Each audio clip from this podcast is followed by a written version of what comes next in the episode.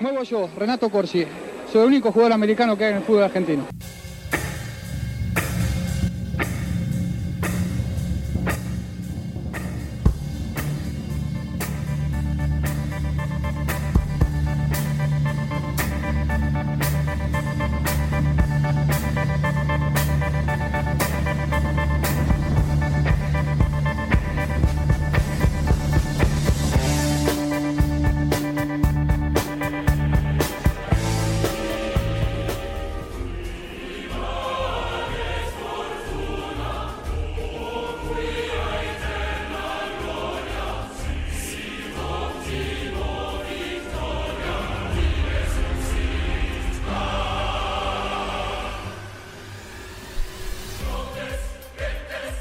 Buenos días, buenas tardes, buenas noches, amigues, ¿cómo están? Donde quieran escucharnos y cuando quieran escucharnos. Hoy grabamos un sábado. Hola Guido, Yamba, ¿cómo estás? Tenemos voz de dormidos quizás y joins puestos. Copa Gula hizo reunión de preproducción ayer a la noche y eso afectó directamente el- La performance. la performance de, de la grabación.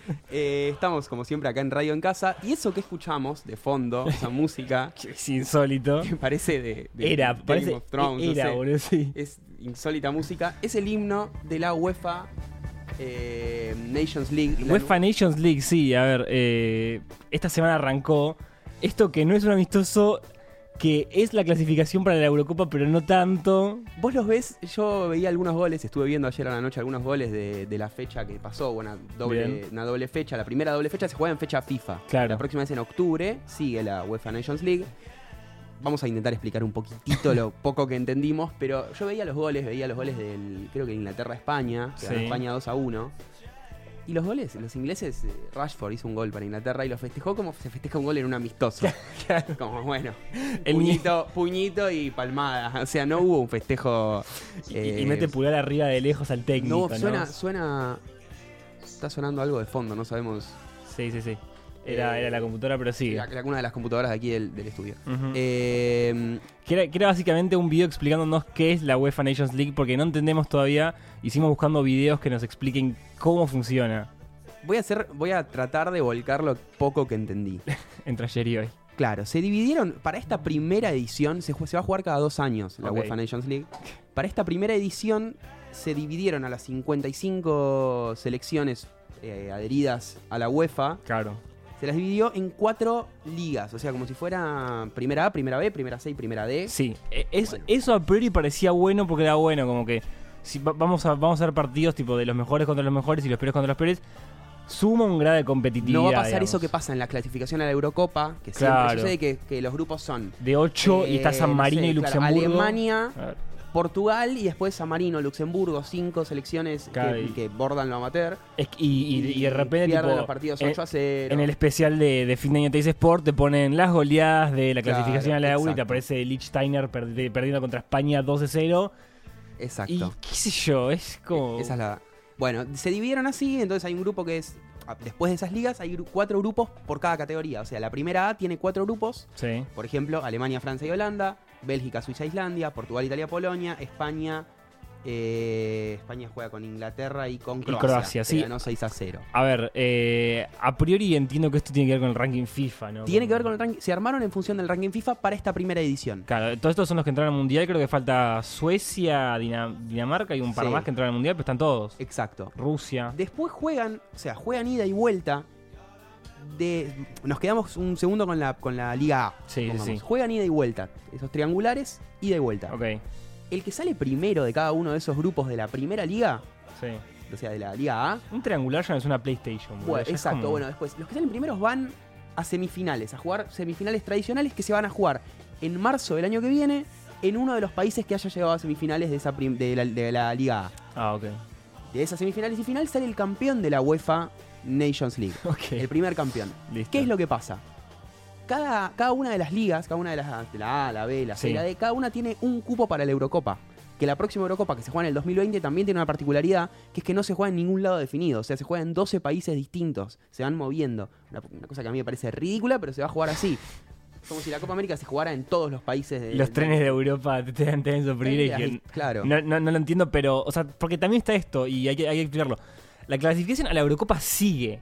Claro, Salen sigue, los equipos. sigue. Es como decíamos en, recién en, en preproducción, digamos, es como cuando ya hay equipos que van a ir a Libertadores o Copa Sudamericana, pero no- aún así la Copa Argentina o la potencialmente Supercopa Argentina o la Copa de la Liga Claro. terminen dando cupos para eso. Es y, y después hay que ver, digamos, cómo se pisan los cupos, quién, quién entró y quién no, etcétera. Esto explica, y, y- y quiero terminar con algo que dijiste Sí. vos antes, que el campeón de la UEFA Nations League puede no entrar a la Eurocopa. Puede no entrar a la Eurocopa, ¿por qué? A ver, alguien, supongamos, no sé, España sale campeón de la UEFA Nations League. Ok. Los mismos cuatro equipos, y esto aplica para todos. Bueno, el que sale último en cada una de las ligas, el que sale último de los grupitos de los cuatro grupos de la A, Sí, el que sale último, supongamos Croacia sale último en su grupo, sí. para la próxima UEFA Nations League, que se- juega dentro de dos años, Ah, ya entra en el, copón copón B. Claro, Exacto. listo. Y lo mismo, suben cuatro, bajan cuatro, eso aplica para todas las categorías. Eso no cambia. Ascienden y descienden cuatro equipos. Claro, pero los El, el copón de es una cosa, pero. malísima. Bueno, no pero suben las cuatro, banderas. bajan cuatro, eso con todos. Como suben cuatro, bajan cuatro, siempre, eso no cambia. ¿Qué pasa? Supongamos que eh, los, bueno, los cuatro que salen primeros en la, en la, en la Liga A, que son Sí. los cuatro que se disputan después esas semifinales, también llegan a un cuadrangular que se va a jugar en marzo de 2020.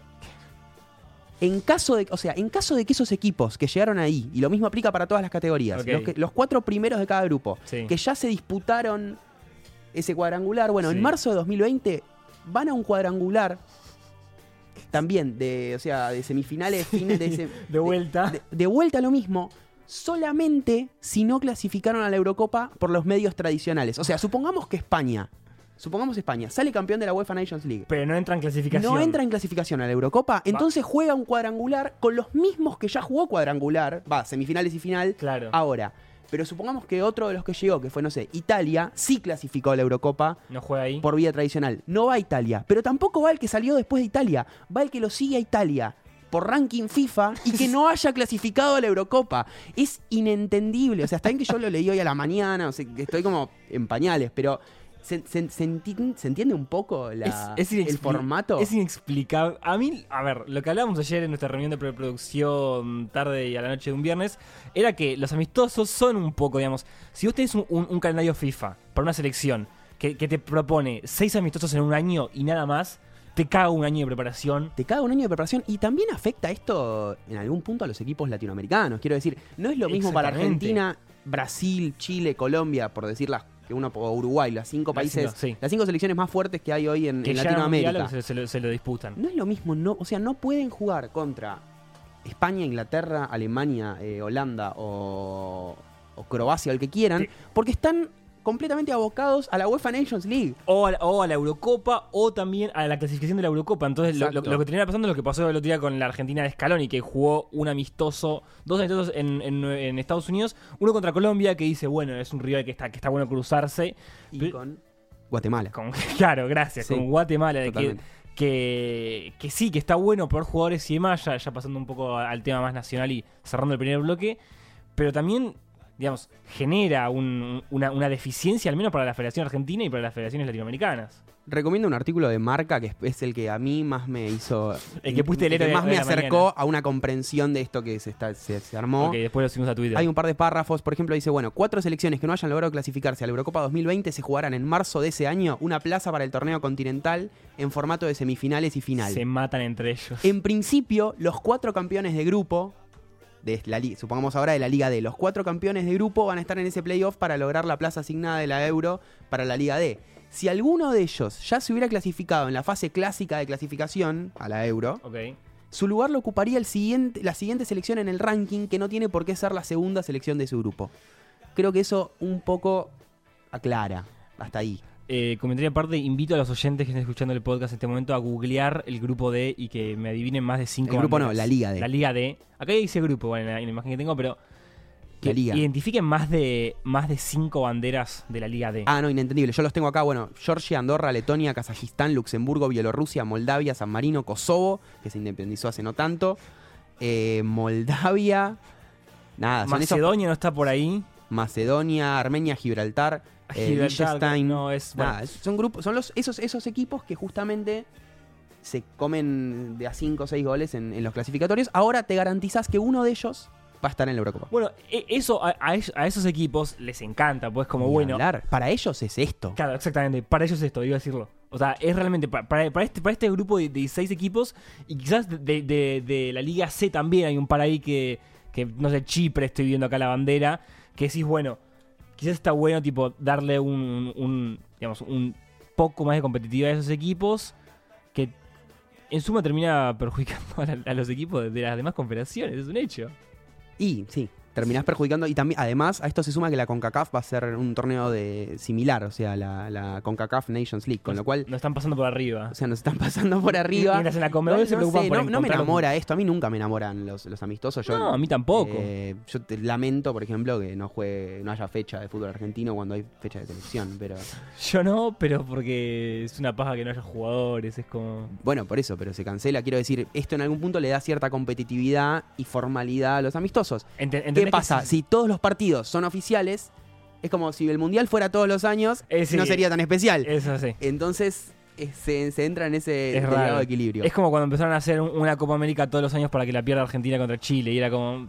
Era tan vali- valiosa la Copa Quería, América. quería hablar un poco de, de que parece que vuelve Martino, no sé, no tenemos mucho... No hay mucha información, circuló en la semana. Eh, Es muy probable igual, parece que se dice que es muy probable que sea Martino de vuelta el técnico de la selección. Parece que están, sí. Hay cosas que me gustan mucho de eso, cosas que no me gustan tanto. Muy brevemente, me parece Cerra, que se lo, cierro con, me parece que se lo merece, me parece que hizo un buen trabajo Martino, me Lo parece que fue, lo me cae simpático, sí. Me parece que fue la última selección argentina que mostró cinco o seis partidos seguidos con una línea de juego. Sí, Allá por la Copa América de Estados Unidos, recuerdo una semifinal contra Estados Unidos, que Argentina ganó creo que 3 a 0. El gol de tiro libre de Messi. ese día, es tremendo. bueno, ese día Argentina lo pasó por arriba a Estados Estados Unidos y Estados Unidos jugaba bien y me parece que estaba encontrando un funcionamiento. Al mismo tiempo, reconozco que me pasa algo con Martino, que es que si yo fuera al Mundial hoy, con No. Martino de técnico, no tendría esa sensación de campeonato del mundo No enamora, no que enamora. quizás, no sé si no enamora, no me genera esa sensación de, che, con este tipo yo voy y salgo campeón del mundo. Y está mal, porque no, no tiene por qué pasarme eso. Me pasa, Yo, pero es mínimo. yo lo único que creo es que realmente perder dos finales con, con Chile temea un poco la carrera. Esa es una, una no, posición. yo no, no pienso. yo- realmente, yo realmente creo que... hay- Perdió las dos por penales. No creo que eso tenga tanto que ver. es, difícil. Bueno, El hombre que está en la tapa del enganche de hoy, le mandamos un abrazo a Sebastián Varela del Río, Gustavo Alfaro, el técnico sin chupines, la tapa de enganche, uno de mis candidatos para Bien. ser técnico. Última noticia antes de, de ir al bloque y con nuestra invitada, que es la noticia de la licenciada, la licenciada en obstetricia y fanática del fútbol que ahora es presidenta de Banfield. Sí, señor. Primera presidenta mujer de un equipo del fútbol. Sin argentino. oposición. Primera sin oposición, no se presentó otra lista, entró directo, no hubo votación. No hubo votación, no hubo, exactamente, no hubo votación. Es, es histórico, Un poco, realmente. un poco es- entrar sin votación, re- el recordando. oficialismo en Banfield viene haciendo las cosas bien, según tengo entendido. Eh, es un club que saca, es uno de los clubes que más saca jugadores de inferiores, que se sostiene, hace bien las cosas. Parecería hace que sí. tres años que está el mismo técnico, quiero decir, da la sensación de, de ser un club estable. y- Estabilidad, de claro. estabilidad. Se ve ¿no? estabilidad a lo lejos. Bueno, Lucía Barbuto es la presidenta. No hay más noticias, ¿no? Para este primer bloque.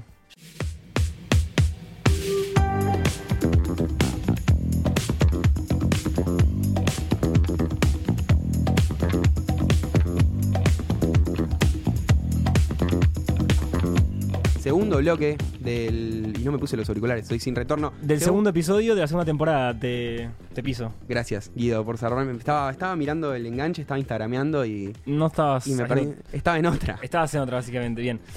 Eh, ya tenemos a nuestra invitada en el estudio, en el piso de Radio en Casa. Fue más puntual que nosotros, nuestra invitada. Fue más puntual que nosotros. Llegó antes que nosotros dos. Sí. Eh, estamos, eh, nos, nos- nos- se fumó todo el primer bloque de este episodio.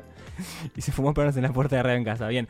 Macarena Sánchez, gracias por venir. Macarena Sánchez, muchas gracias. Jugadora de la Guayurquiza, tetracampeón del fútbol, de la Liga de Fútbol Femenino en Argentina. También estudiante de trabajo social en la UBA, eh, santafesina. De nuestra misma casa de estudios. Exactamente. De- Va a la misma sede que vamos nosotros dos, ¿Ah, ahí a? Constitución. Somos de comunicación, sí. Somos de comunicación. Eh, bueno, nada, sí, jugadora de- del equipo más, más fuerte que hay hoy en. Más grande del fútbol argentino a nivel femenino. Y además, eh, que no, no, no es tan común, es más común entre las jugadoras de fútbol que entre los jugadores de fútbol, pero que impulsa, o sea, que le da, le da voz al feminismo, le da lugar, has dado notas hablando de feminismo dentro del fútbol, de los privilegios que tienen unos, que no tienen otras, etcétera, etcétera, etcétera. Y está con nosotros acá Macarena Sánchez, de vuelta, muchísimas gracias por, por acompañarnos. Y la primera pregunta que se, que se, se impone es, ¿cómo arrancaste? O sea, ¿cómo te arranca ¿Cuándo te arranca las ganas de jugar al fútbol? ¿Cuándo arrancaste a jugar a la pelota? ¿Dónde? ¿Por qué? Buenas tardes. O buenos días. A esta hora no sé qué decir. Si buenas Buenos tardes días, buenas días. tardes. Es un podcast. Buen mediodía, Cuando- sí. Ah, bueno. Lo que quieras. Eh, arranqué desde chica, desde que tengo recuerdos, jugando. Obviamente, cuando yo era más chica no había.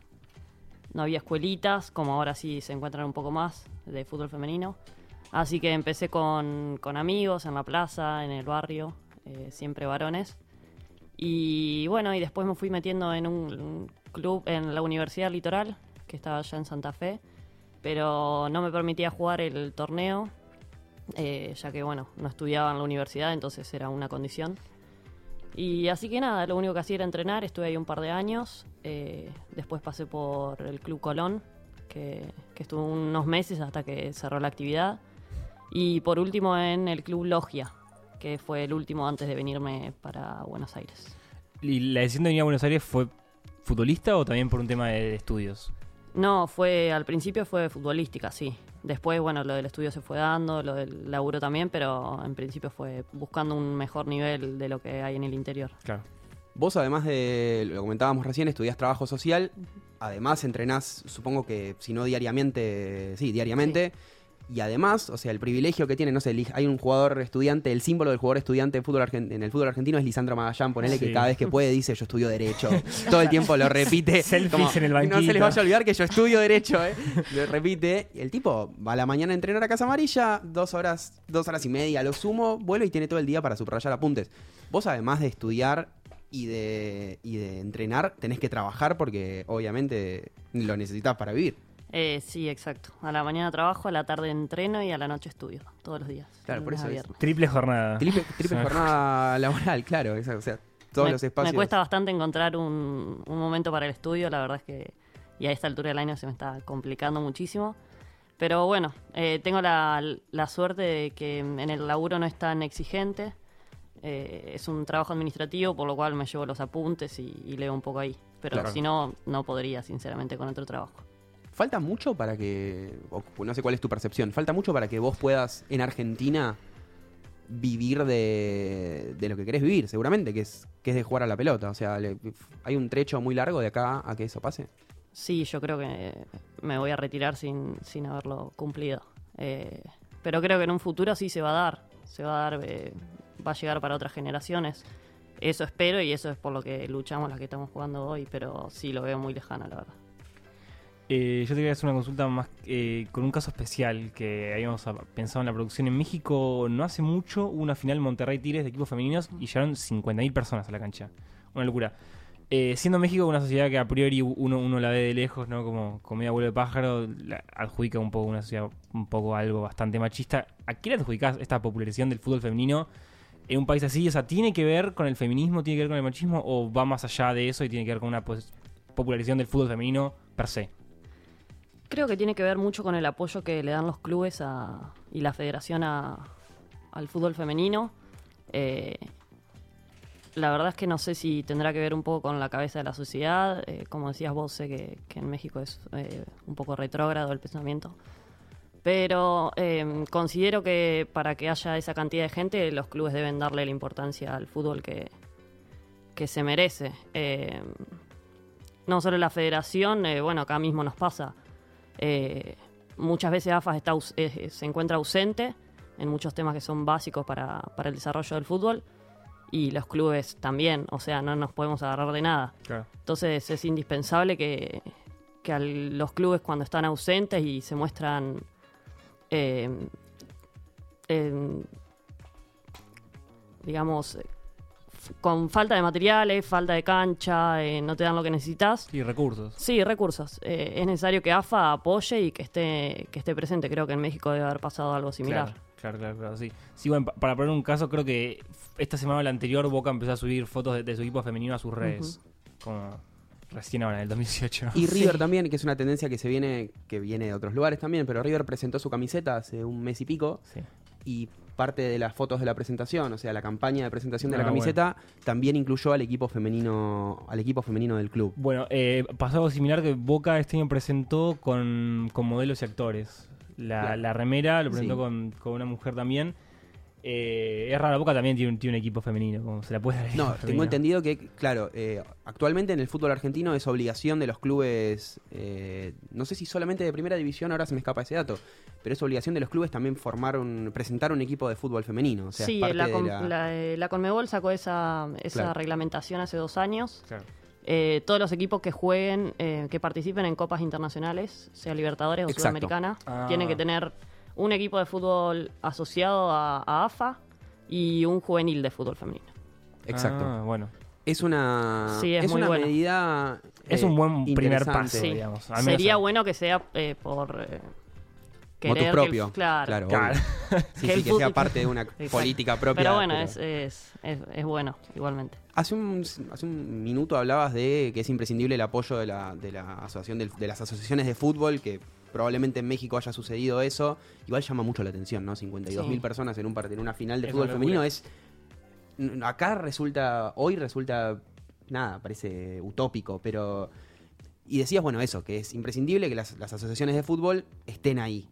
Y antes de la Copa América, que se jugó hace poco, si no me equivoco, el Chiqui Tapia apareció en varias fotos en las concentraciones del equipo femenino argentino. Y te quería preguntar por eso, no sé cómo vivís vos la gestión Tapia, si se puede anotar un poroto en ese sentido, de que está un poco más presente para, para apoyar al fútbol femenino, para bancarlo también económicamente, o si las cosas más o menos se sostienen como estaban. Eh, creo que sí, que ha, que ha habido un, cambio, eh, un progreso de, a lo que era antes, eh, pero bueno, no mucho. A ver, hay veces que siempre pienso que te dan, ellos creen que nosotras tenemos que ser conformistas. Claro. Es como que si nos dan una pelota y bueno, ah, antes no te daban una pelota, Claro. conformate con eso, ¿entendés? Eh, pero bueno, creo que sí, un poco ha avanzado eh, y sacando un poco la, el tema de la confederación, de la, perdón, de la asociación, eh, creo que se, se logró avanzar eh, sobre todo en medios de comunicación, que eso para mí es indispensable para la difusión.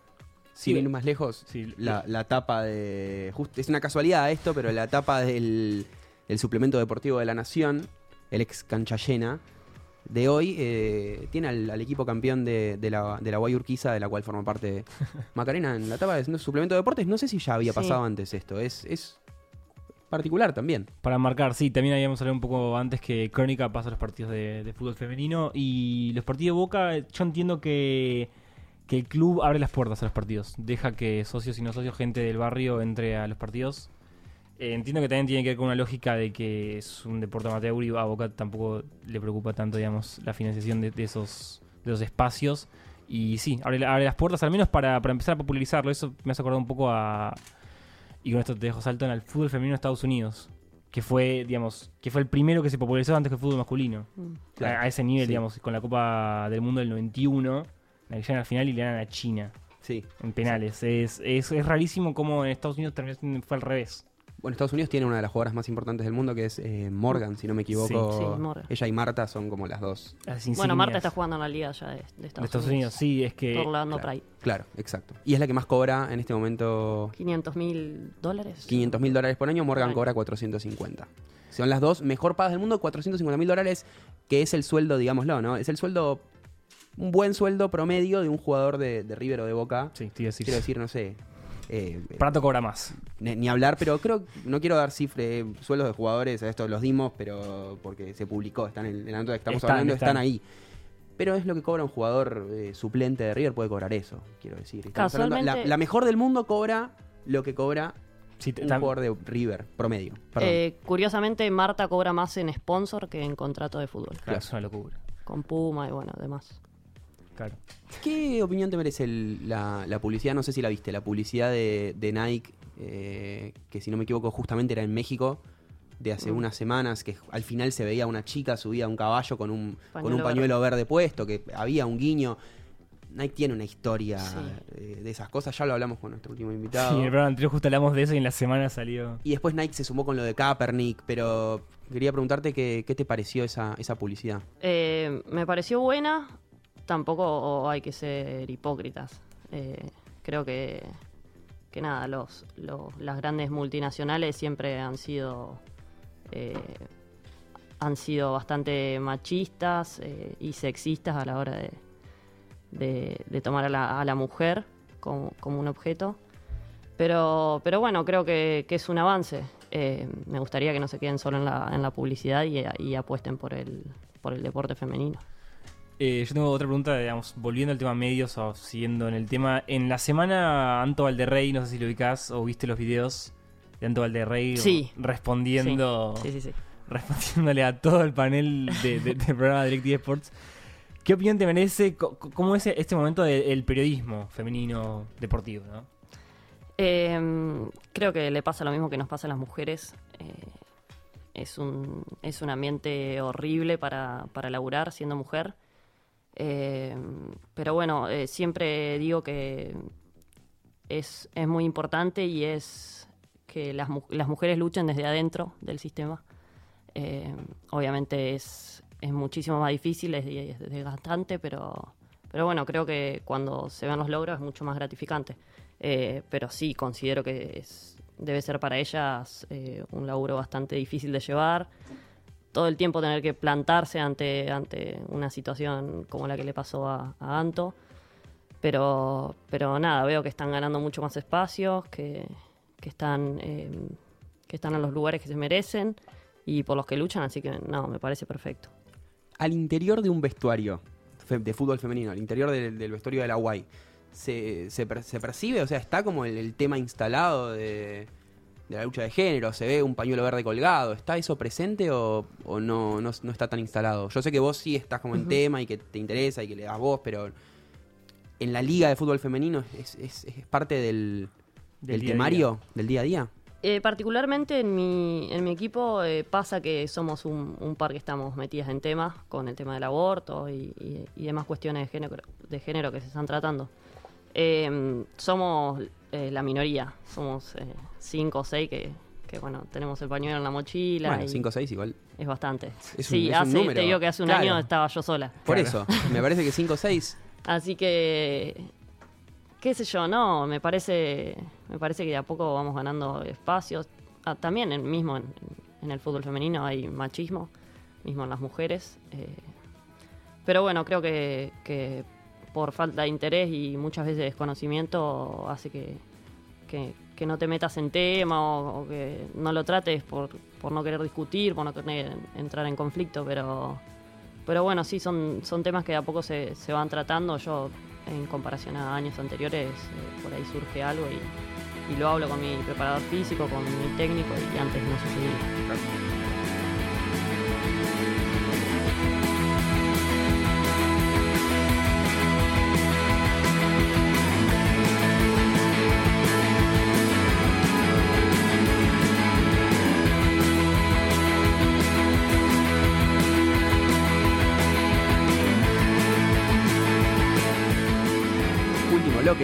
Episodio de la segunda temporada de Copa ULA. Eh, está con nosotros, sigue con nosotros Maca Sánchez, jugadora de la UAI Urquiza, estudiante de trabajo social.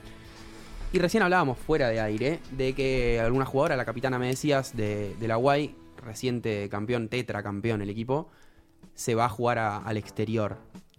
¿Es un poco la ambición de, de- la ambición generalizada de las jugadoras de, que juegan al fútbol en Argentina o quizás es el, el anhelo de algunas, obviamente pensando en cobrar, lo que decíamos antes, no cobrar por hacer lo que te gusta, tu trabajo. Sí, es en- el anhelo de poder vivir de lo que haces, de Claro. ser profesional, de, de dedicarte 100% a jugar al fútbol y no tener que laburar, que, que- que estudiar o que hacer alguna otra actividad porque no te, no te alcanza el sueldo para, para poder jugar. Así que sí. Y hoy a nivel, digamos, más regional o internacional, ¿qué liga de fútbol femenino es como la más fuerte? Eh, la de Estados Unidos, eh, la de España también, se están yendo muchas jugadoras de España. Eh, la de Brasil, eh, por más de que no es profesional, es una liga buena. Claro. Son, son varias, pero hay otras que están, que están peores que Argentina, como Perú, como Bolivia. Claro. La liga venezolana es buena también. Colombia profesionalizó hace poco, México también, la Liga MX femenil es profesional, o sea, de a poco se va... En Colombia sucede que se profesionalizó, pero el torneo dura tres meses y medio. Claro. Entonces le hacen contrato a las chicas tres meses y me- y medio y después, chau. O sea, no entrenan durante todo el año. A la buena de Dios. Entonces es profesional, entre comillas. Las, la, perdón. No, iba a decir profesional part-time, digamos. Claro, Claro, part-time, exacto. exactamente. Entonces la chica en el, lo que queda del mes se tiene que buscar otro laburo, eh, seguir con, con otras cosas y, y entrenarse de- por su cuenta. Claro, ¿no? El fútbol argentino a nivel selección, femen- el, el fútbol femenino argentino a nivel selección no, no, no ha sido históricamente muy fuerte, o sea, en Juegos Olímpicos, no, no ha avanzado. Al mismo tiempo es cierto que recién en los últimos, no sé, cuatro o cinco años se instaló muy fuerte el fútbol femenino a nivel cotidiano, es muy normal, no sé, en mi oficina hay un equipo de fútbol femenino, eh, en, la- en los laburos hay un equipo o muchas veces O mixto directamente. o mixto o de chicas, está- se está instalando más fuerte la práctica del fútbol por parte de las mujeres.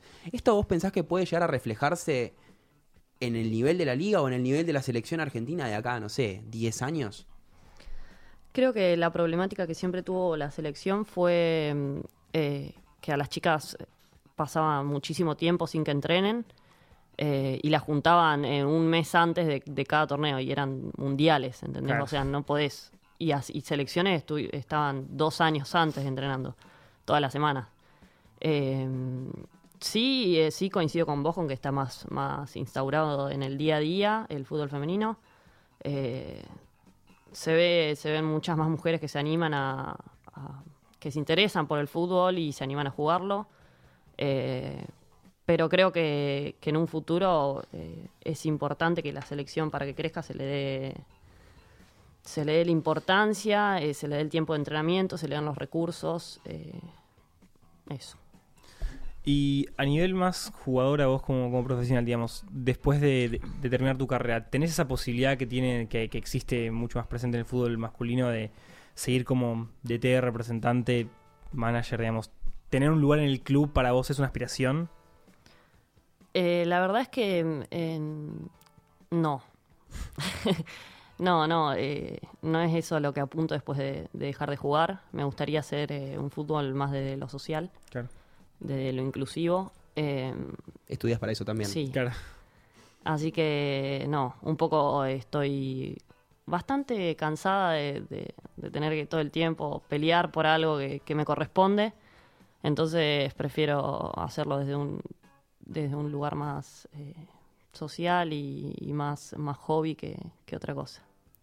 La Guay Urquiza, el equipo en el que, en el que estás vos, como decíamos recién, es tetracampeón del fútbol, del fútbol argentino, femenino.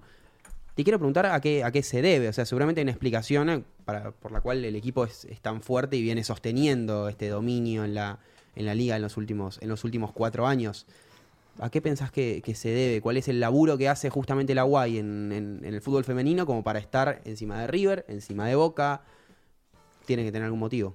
Sí, eh, bueno, es el club que a mi entender le da más importancia al fútbol femenino, es el que más apuesta, con aciertos y, errores, pero, pero sigue siendo el, el club que más, más pone para, para que el fútbol femenino llegue al mejor nivel. Eh, te dan departamento, eh, beca al 100% en la Universidad Interamericana, eh, te pagan un viático por más de que no, no te alcanza, es, es mínimo, pero te dan comida eh, al mediodía, tenemos un nutricionista, tenemos kinesiólogo, tenemos eh, cuerpo técnico Claro. completo.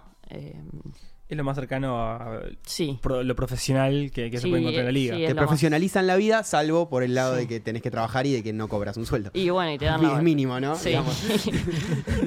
Sí, bueno, nosotras lo tomamos así como profesional eh, y lo tomamos como un laburo, por eso creo que cada una de nosotras eh, siempre eh, tratamos de llegar al mejor nivel y bueno, es, es también personal, digamos, más allá del club, es lo que cada una desea. Mañana juega la Guay Urquiza. Hoy es- estamos grabando esto un sábado, Sí. decíamos. Es un podcast, Es un recordemos. podcast, pero grabamos un sábado al mediodía. eh, y mañana arranca la liga. Juegan River y Boca, primera fecha. Imagínense eso en fútbol masculino. En primera fecha de la Superliga, Boca River. ¡Tan! Retrasan dos semanas para, para, para Eh, cambiar el fixture, como hicieron ahora como que Vélez. Eh, Mañana bueno, es 16 de septiembre, ¿no? Para, para Mañana, los oyentes exacto. de Ma- 2018. mañana juega la Guay, debutan con San Lorenzo. eh, en la cancha de, de San Lorenzo. San Lorenzo, así es. Un partido bastante difícil. Eh, siempre San Lorenzo nos complica, siempre, todos los torneos. Eh, pero, pero bueno, va a ser, va a ser lindo, va a ser una, una buena primera fecha eh, para ver para qué estamos. Y en noviembre, Argentina, por haber salido tercera, la selección femenina, por haber salido tercera de, en la Copa América, se ganó el, el- el derecho a jugar con una selección de CONCACAF el repechaje para estar en el Mundial que va a ser en Francia, si no me equivoco. ¿Se detiene la liga por esa por ese por esos esos partidos? Eh, Vos seguramente decías que sí. tienen siete jugadoras ustedes en la selección, Sí. o sea, Sí, se va a, a parar seguramente la liga y después eh, a la semana arranca la Copa Libertadores que también se va a parar. Así que va a estar como un mes parado la liga seguramente. estuvo está aún con nosotros Maca Sánchez. Vamos cerrando, igual ya este episodio pasó hace una hora que estamos más o menos grabando este episodio Hace número que 2. está esperándonos para hablar también ahí en la puerta de Radio en Casa Maca Sánchez. Es verdad, nos- llegó, lo repetimos, llegó antes que nosotros. Fue la primera, la primera en llegar al episodio de hoy. Eh, así que bueno, nada, te, te agradecemos, te agradecemos un montón por haber, por haber venido, por haberte acercado un día antes de jugar. También lo decías, tenés los días súper apretados entre el entrenamiento diario, el laburo que también es diario. El eh, triple turno te mata y gracias por acercarte. El estudio, todo. Así que viniste hasta acá un sábado, te agradecemos un montón. No, gracias a usted por, por invitarme, la verdad me, me sentí muy cómoda. Muchas gracias. Guido, No mucho más, ¿no? Lo de siempre, ¿en dónde nos pueden escuchar? Eso. Si es que no nos están escuchando en Spotify, nos pueden escuchar en Apple Podcast. En Google Podcast también estamos, hace poco me di cuenta. estamos en Google Podcast, estamos en Radio Cut. Estamos en Recut también. Si Nadie quieren- igual, nadie en su sano juicio nos escucharía en Radio Cut. Ni haría nada en Radio Cut, pero, pero estamos en Radio Cut. Eh, eh, Bájense Spotify, no sé. no- No hay que pagar para. Eh, para por ahora, por ahora es, no es un detalle menor. A por ver, ahora los podcasts en Spotify no exigen premium. Nunca se te corta un episodio. O sea, no. Es verdad, es verdad. Por ahora los podcasts quedaron afuera de ese circuito. Yo no tengo Spotify Premium. Y puedes Y escucharnos escucho ahí. todos los podcasts que yo quiera. Así que A menos con la publicidad esa tan invasiva de Spotify. Bueno, nos vamos. sin mucho más, nos vamos a terminar el capítulo 2 de la temporada 2 de Copa Gulag. Gracias, John, hoy en la operación técnica, el dueño de casa, el host de Radio en Casa, operando. Nuestro John de cada. iba a decir de cada lunes, pero sábado. Claro, exactamente. Y bueno, nos estamos viendo en un par de semanas. Nos escuchamos.